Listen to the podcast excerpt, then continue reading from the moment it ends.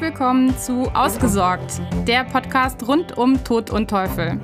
Der Tod ist mein Geschäft und der Teufel steckt im Detail. Mein Name ist Leonie Lehrmann und ich bin Fachanwältin für Erbrecht.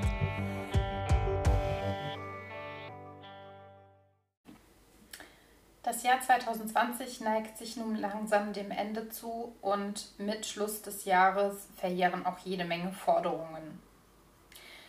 Das betrifft in meinem Fall ganz häufig Pflichtteilsansprüche und Pflichtteilsergänzungsansprüche und deshalb ist diese Folge der Verjährung dieser Ansprüche gewidmet. Grundsätzlich lässt sich zunächst einmal dazu festhalten, dass Pflichtteilsansprüche der allgemeinen Verjährung unterliegen, die drei Jahre beträgt und in dem Jahr, in dem die Forderung entstanden ist, beginnt allerdings erst zum Ende des Jahres, also Verjährungsbeginn ist immer der 31.12.2020 und somit läuft ab diesem Stichtag die dreijährige Verjährungsfrist.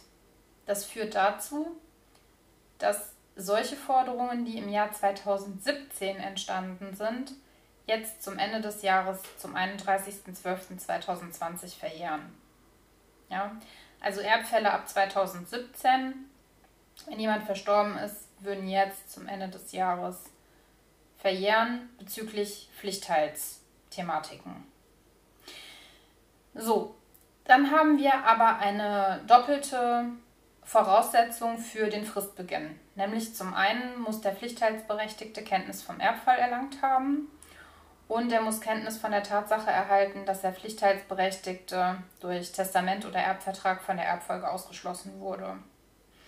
Bevor der Pflichtteilsberechtigte nicht über diese doppelte Kenntnis verfügt, verjähren seine Ansprüche normalerweise auch nicht. Ich sage normalerweise nicht, es gibt eine Einschränkung, dazu komme ich gleich. Ohne Kenntnis vom Erbfall besteht eine maximale Verjährungsfrist von 30 Jahren zur Geltendmachung des Anspruchs. Maßgeblicher Zeitpunkt ist stets der Zeitpunkt, ab dem der Pflichtteilsberechtigte von seiner Enterbung erfahren hat, das wird meistens die Testamentseröffnung sein oder dann im Anschluss die Übermittlung des eröffneten Testamentes durch das Gericht. Ist die Verjährung erstmal eingetreten, dann ist der Anspruch auf den Pflichtteil zwar nicht erloschen, also er kann weiterhin geltend gemacht werden, aber genauso wie er geltend gemacht werden kann, kann der Erbe die Erfüllung des Pflichtteils zu Recht verweigern. Kann sich also auf die Einrede der Verjährung berufen.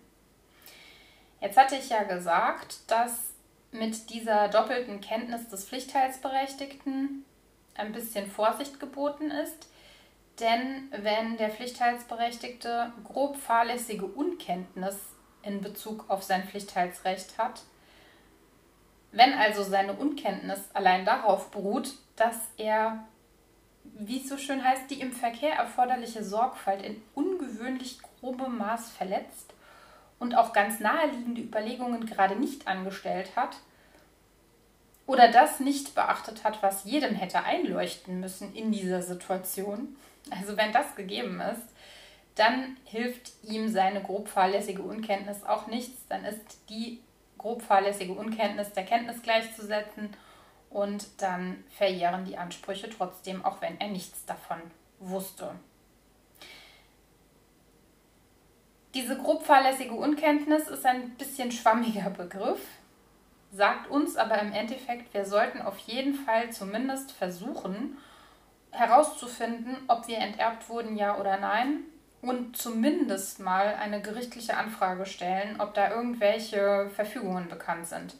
Denn auch wenn das Gericht normalerweise die Verpflichtung hat, alle vom Erbfall Betroffenen anzuschreiben, es kann immer mal passieren, dass einer versehentlich vergessen wird und oder dass vielleicht ein Pflichtteilsberechtigter dem Gericht gar nicht unmittelbar bekannt ist und deshalb übersehen wird.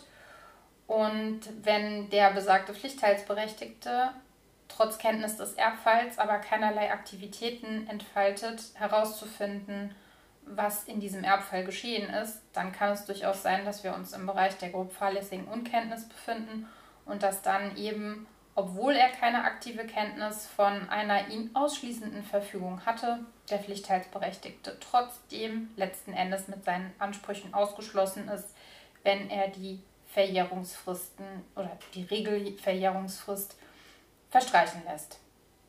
So, daher müssen wir eigentlich davon mitnehmen, dass in jedem Fall, wenn ein Erbfall bekannt ist, in der nächsten Familie, also Pflichtteil betrifft ja nur das Verhältnis von Eltern und Abkömmlingen umgekehrt, entweder in Richtung der Eltern nach oben oder aber in Richtung der Kinder. Ähm, dass äh, nur in diesem Verhältnis können überhaupt Pflichtteilsansprüche geltend gemacht werden. Wenn aber da eine Pflichtteilsthematik gegeben ist und man Zweifel daran hat, ob man wirklich selber Erbe geworden ist, man sollte sich nicht zurücklehnen und darauf warten, irgendwie angeschrieben oder informiert zu werden, sondern aktiv tätig werden, bei Gericht nachfragen, ob dort etwas bekannt ist. So, also es ist auf jeden Fall sinnvoll nachzuverfolgen, was im Erbfall geschehen ist. Dann haben wir aber noch einen weiteren Punkt und der ist auch nicht ganz uninteressant, nämlich Pflichtteilsergänzungsansprüche, die ja im Zusammenhang mit der Geltendmachung von ordentlichen Pflichtteilsansprüchen auch immer wieder Thema werden.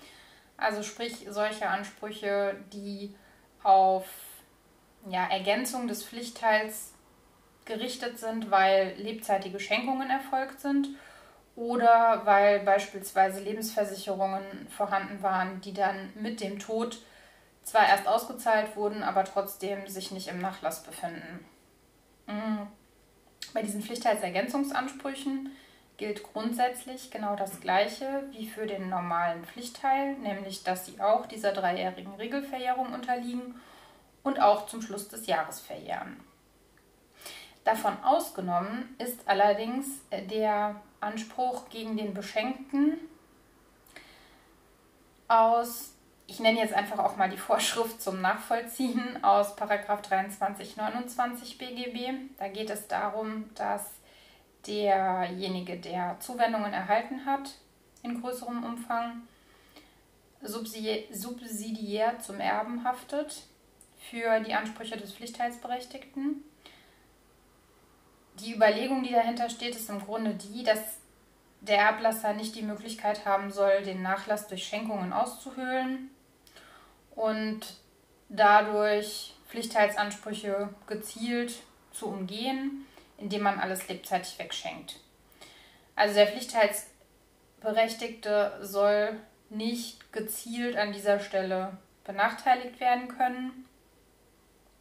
Und dementsprechend ist dem Pflichtteilsberechtigten ein Anspruch gegen diejenigen Personen gegeben, die Schenkungen in den letzten Jahren vor dem Ableben erhalten haben, wenn die dann zum Schluss noch vorhandene Erbmasse nicht ausreicht, um die Pflichtteilsansprüche bezogen auch auf diese Schenkungen zu erfüllen.